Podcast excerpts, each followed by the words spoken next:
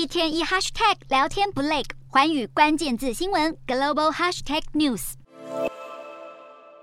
日本和美国联手强攻两纳米晶片有谱了。日媒报道，日美联合半导体研究中心今年底前将成立。十月下旬，日本首相岸田文雄已经宣布要投资半导体等次世代领域，预计会超过六千六百亿台币。而这是岸田政府六点四兆台币综合经济对策的一环。六号，日经亚洲更报道，日方计划重砸约七百七十四亿台币与美国合作开发研究次世代的半导体，另一波九百九十五亿台币将先进制程给带到日本，以及八百一十八亿台币来确保半导体制造所必需的材料供应链，总规模将超过两千五百八十亿台币，都包括在日本政府二零二二财年的二次补充预算法案中，力拼在二零二五年开始研发和建立量产两纳米晶片先进制程的能力。预计包括东京大学、日本产业技术综合研究院、理化学研究所以及 IBM 等美国和欧洲的企业机构，预计都将参与。此外，美中科技战方兴未艾，但是美国已经点名日本跟荷兰加入阵营。分析指出，全球晶片制造设备由美国的应用材料、荷兰的艾斯摩尔和日本的东京威力科创三分天下。但是日本跟荷兰还没点头加入美国对中国晶片业的限制措施。如今，美国商务部长雷蒙多罕见公开点名，显示拜登政府似乎已经准备好向日本与荷兰进一步施压，阻止先进晶片技术流入中国。